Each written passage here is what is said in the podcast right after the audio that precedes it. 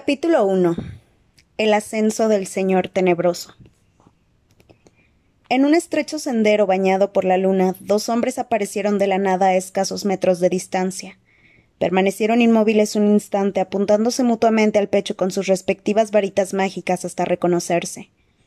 Entonces las guardaron bajo las capas y echaron a andar a buen paso en la misma dirección.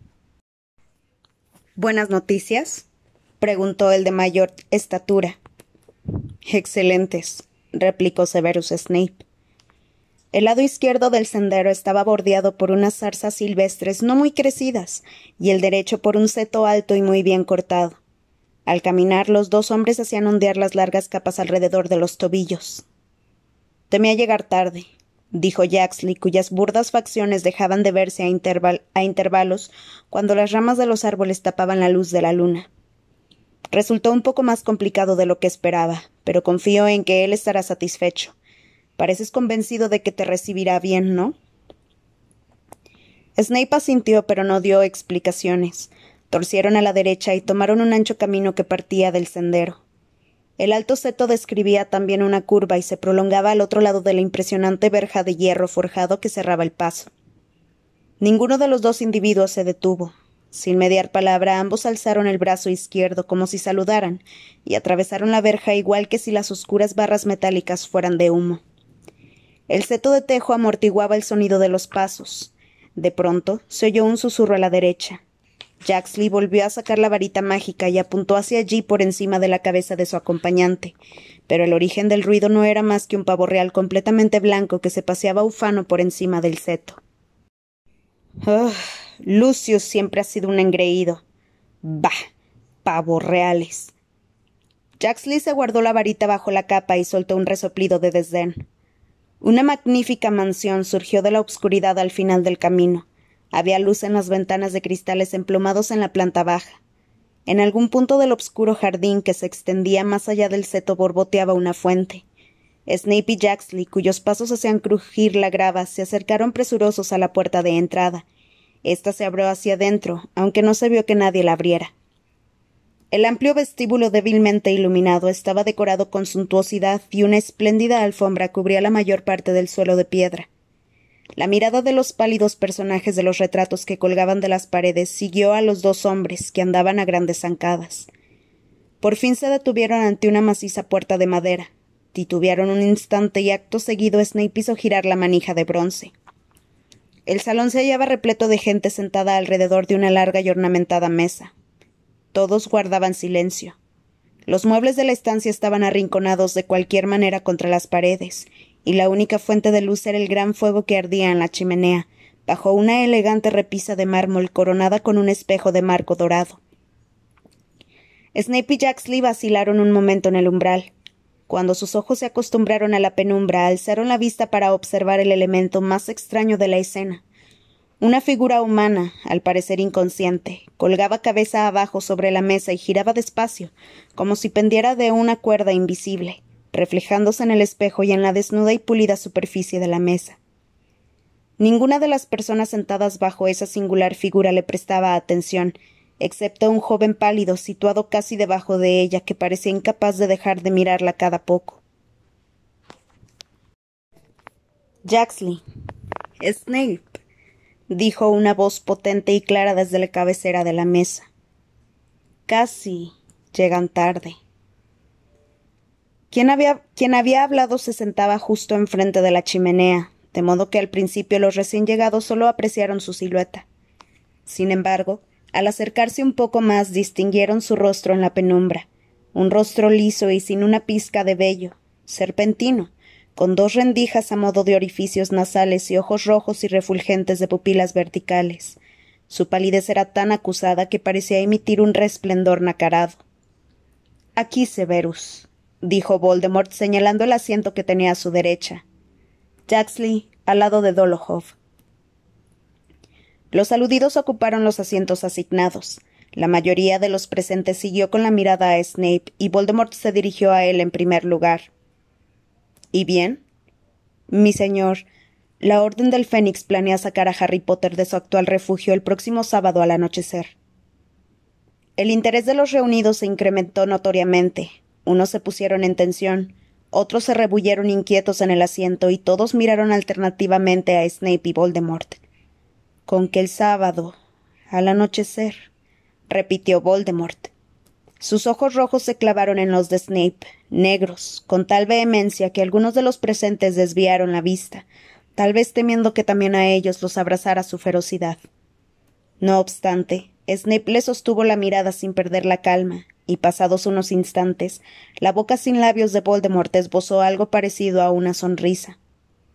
Bien, muy bien. Y esa información procede de esa fuente de esa fuente de que ya hemos hablado, respondió Snape. Mi señor. Jaxley, sentado al otro extremo de la mesa, se inclinó un poco para mirar a Voldemort y a Snape. Todas las caras se volvieron hacia él.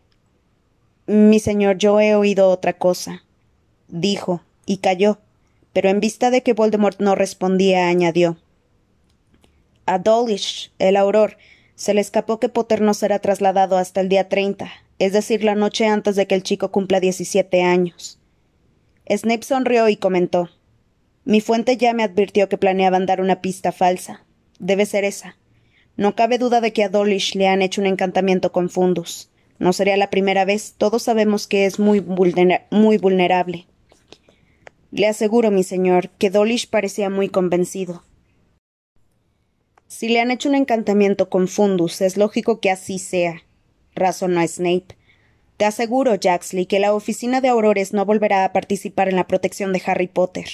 La Orden cree que nos hemos infiltrado en el Ministerio. En eso la Orden no se equivoca, ¿verdad? intervino un individuo rechoncho sentado a escasa distancia de Jaxley. Soltó una risita espasmódica y algunos lo miraron. Pero Voldemort no rió. Dejaba vagar la mirada por el cuerpo que giraba lentamente suspendido encima de la mesa, al parecer absorto en sus pensamientos.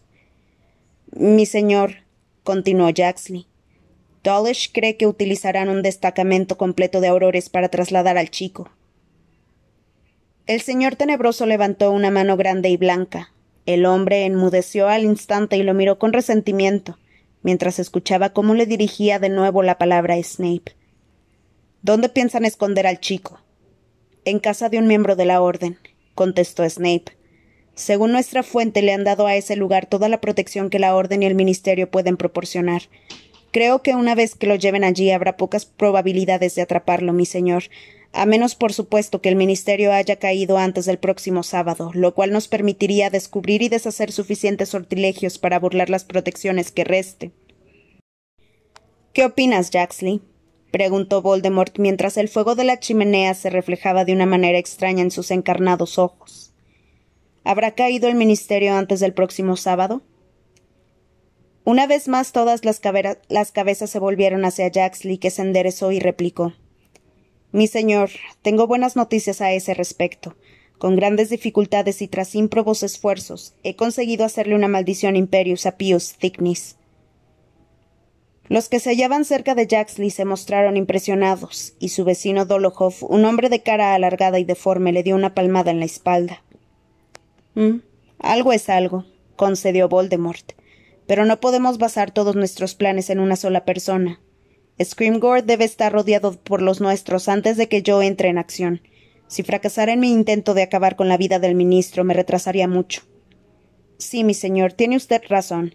Pero Thickness, como jefe del Departamento de Seguridad Mágica, mantiene contactos regulares no solo con el ministro, sino también con los jefes de todos los departamentos del ministerio. Ahora que tenemos controlado a un funcionario de tan alta jerarquía, Creo que será fácil someter a los demás, y entonces trabajarán todos juntos para acabar con Screamgore. Siempre que no descubran a nuestro amigo Thickness antes de que él haya convertido a los restantes, puntualizó Voldemort. En todo caso, sigue siendo poco probable que logre tener el ministerio antes del próximo sábado. En todo caso, sigue siendo poco probable que logre tener el ministerio antes del próximo sábado, si no es posible capturar al chico una vez que haya llegado a su destino, tendremos que hacerlo durante su traslado. En eso jugamos con ventaja, mi señor, afirmó Jaxley, que parecía decidido a obtener cierta aprobación por parte de Voldemort. Puesto que tenemos algunos hombres infiltrados en el departamento de transportes mágicos, si Potter se aparece o utiliza la red Flu, lo sabremos de inmediato. No hará ninguna de esas cosas, terció Snape. La orden evita cualquier forma de transporte controlada o regulada por el Ministerio. Desconfían de todo lo que tenga que ver con la institución. Mucho mejor, repuso Voldemort, porque tendrá que salir a campo abierto y así será más fácil atraparlo. Miró otra vez el cuerpo que giraba con, lentitud y continuó. Me ocuparé Me ocuparé personalmente del chico. Ya se han cometido demasiados errores en lo que se refiere a Harry Potter y algunos han sido míos. El hecho de que Potter siga con vida se debe más a mis fallas que a sus aciertos. Todos lo miraron con aprensión. A juzgar por la expresión de sus rostros, temían que se lo pudiera culpar de que Harry Potter siguiera existiendo.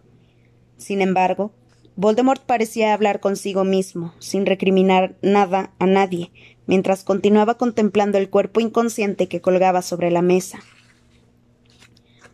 He sido poco cuidadoso, y por eso la suerte y el azar han frustrado mis excelentes planes. Pero ahora ya sé qué he de hacer. Ahora entiendo cosas que antes no entendía. Debo ser yo quien mate a Harry Potter. ¿Y lo haré?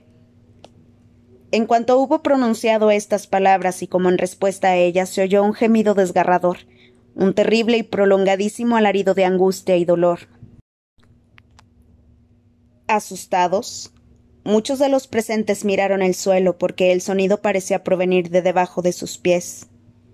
Cola gusano, dijo Voldemort sin mudar el tono serio y sereno y sin apartar la vista del cuerpo que giraba. No te he pedido que mantengas callado a nuestro prisionero. Sí, mi, sí, mi señor, respondió resollando un individuo bajito situado hacia la mitad de la mesa. Estaba tan hundido en su silla que a primera vista ésta parecía desocupada. Se levantó del asiento y salió a toda prisa de la sala, dejando tras de sí un extraño resplandor plateado. Como iba diciendo, prosiguió el señor tenebroso y escudriñó los tensos semblantes de sus seguidores. Ahora lo entiendo todo mucho mejor.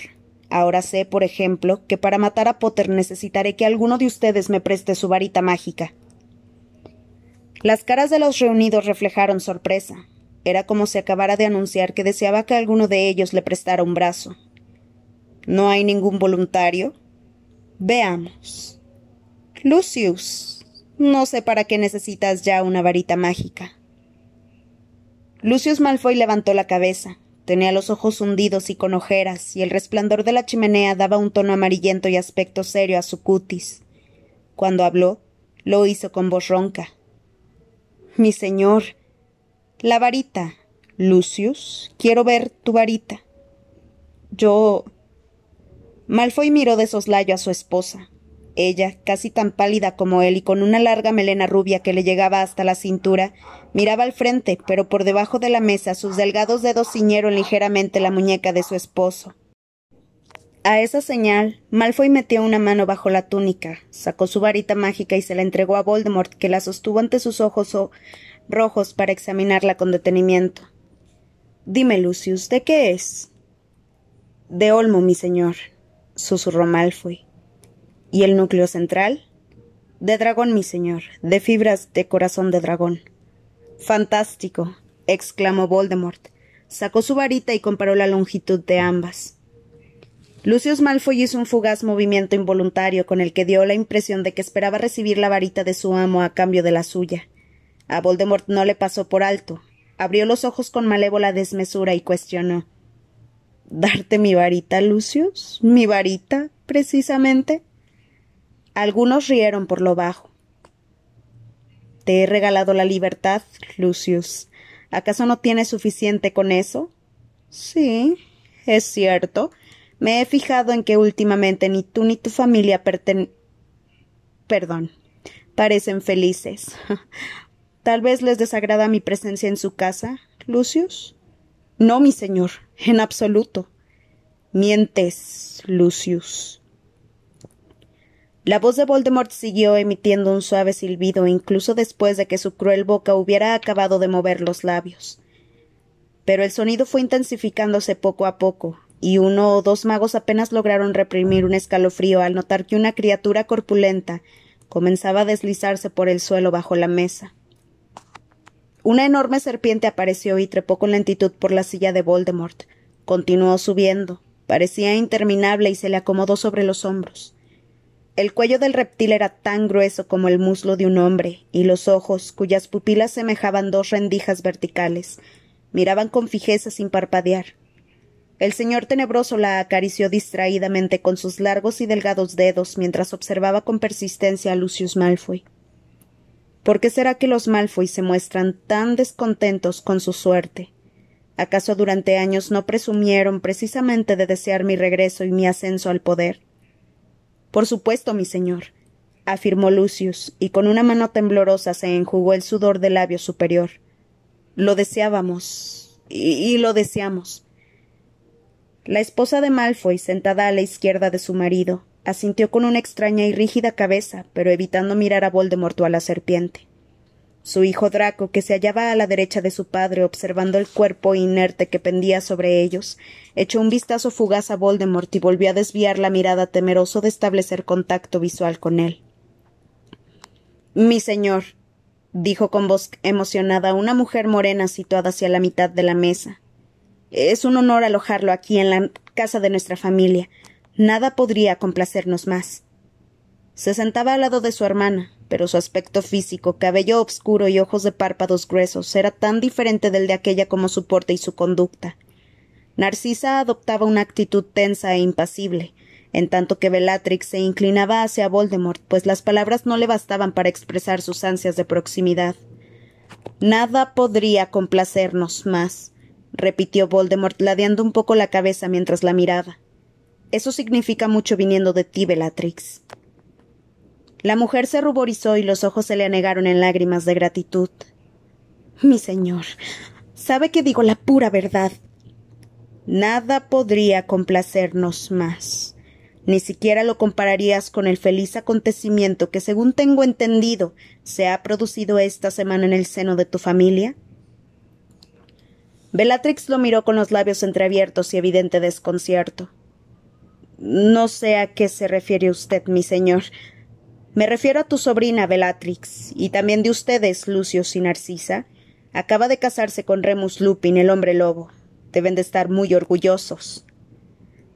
Hubo un estallido de risas burlonas. Los seguidores de Voldemort intercambiaron miradas de júbilo y algunos incluso golpearon la mesa con el puño.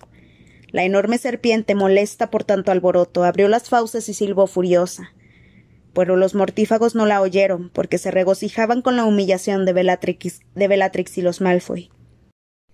El rostro de Bellatrix, que hasta ese momento había mostrado un leve rubor de felicidad, se cubrió de feas manchas rojas. No es nuestra sobrina, mi señor, gritó para hacerse oír por encima de las risas. Nosotras, Narcisa y yo, no hemos vuelto a frecuentar a nuestra hermana desde que se casó con el sangre sucia. Esa mocosa no tiene nada que ver con nosotras, ni tampoco la bestia con que se ha casado. ¿Qué dices tú, Draco? preguntó Voldemort, y aunque, aunque no subió la voz, se le oyó con claridad a pesar de las burlas y los abucheos. ¿Te ocuparías de los cachorritos? La hilaridad iba en aumento. Aterrado, Draco Malfoy miró a su padre, que tenía la mirada clavada en el regazo, y luego buscó la de su madre. Ella negó con la cabeza de manera casi imperceptible y siguió contemplando de forma inexpresiva la pared que tenía enfrente. Basta. exclamó Voldemort acariciando a la enojada serpiente. Basta, he dicho. Las risas se apagaron al instante. Muchos de los más antiguos árboles genealógicos se enferman en poco tiempo, añadió, mientras Bellatrix lo miraba implorante y ansiosa. Ustedes tienen que podar el suyo para que siga sano cortar esas partes que amenazan la salud de los demás. ¿Entienden? Sí, mi señor, susurró Bellatrix, y los ojos volvieron a anegársele en lágrimas de gratitud. En la primera ocasión. La tendrás, aseguró el señor tenebroso. Y lo mismo haremos con las restantes familias. Cortaremos el cáncer que nos infecta hasta que solo quedemos los de sangre verdadera. Acto seguido levantó la varita mágica de Lucius Malfoy y apuntando a la figura que giraba lentamente sobre la mesa le dio una leve sacudida. Entonces la figura cobró vida, emitió un quejido y forcejeó como si intentara librarse de unas ataduras invisibles. ¿Reconoces a nuestra invitada, Severus? preguntó Voldemort. Snape dirigió la vista hacia la cautiva colgada cabeza abajo. Los demás mortífagos lo imitaron como si les hubieran dado permiso para expresar curiosidad. Cuando la mujer quedó de cara a la chimenea, gritó con una voz cascada por el terror. Severus. Severus. Ayúdame. Ah. sí. replicó Snape mientras la prisionera seguía girando despacio. ¿Y tú, Draco? ¿Sabes quién es? inquirió Voldemort acariciándole el morro a la serpiente con la mano libre. Draco negó enérgicamente con la cabeza. Ahora que la mujer había despertado, el joven se sentía incapaz de seguir mirándola. Claro, tú no asistías a sus clases. Para los que no lo sepan, les comunico que esta noche nos acompaña Charity Burbage, quien hasta hace poco enseñaba en el colegio Hogwarts de magia y hechicería. Se oyeron murmullos de comprensión, una mujer encorvada y corpulenta de dientes puntiagudos soltó una risa socarrona y comentó Sí. La profesora Perpech enseñaba a los hijos de los magos y las brujas todo sobre los muggles y les explicaba que estos no son tan diferentes de nosotros. Un mortífago escupió en el suelo. Charity Burbage volvió a quedar de cara a Snape. Severus, por favor, por favor ayúdame. Silencio, ordenó Voldemort y volvió a agitar la varita de Malfoy. Charity cayó de golpe como si la hubieran amordazado. No satisfecha en corromper y contaminar las mentes de los hijos de los magos, la semana pasada la profesora Burbage escribió una apasionada defensa de los sangre sucia en el profeta. Según ella, los magos debemos aceptar a esos ladrones de nuestro conocimiento y nuestra magia, y sostiene que la progresiva desaparición de los sangre limpia es una circunstancia deseable. Si por ella fuera nos emparejaríamos todos con muggles, o por qué no, con hombres lobo. Esa vez nadie rió. La rabia y el desprecio de la voz de Voldemort imponían silencio. Por tercera vez Charity Burbage volvió a quedar de cara a Snape mientras las lágrimas se le escurrían entre los cabellos. Snape la miró de nuevo impertérrito mientras ella giraba. Avada Kedabra, un destello de luz verde iluminó hasta el último rincón de la sala, y Charity se derrumbó con resonante estrépito sobre la mesa que tembló y crujió. Algunos mortífagos se echaron hacia atrás en los asientos y Draco se cayó de la silla. A cenar, Nagini, dijo Voldemort en voz baja.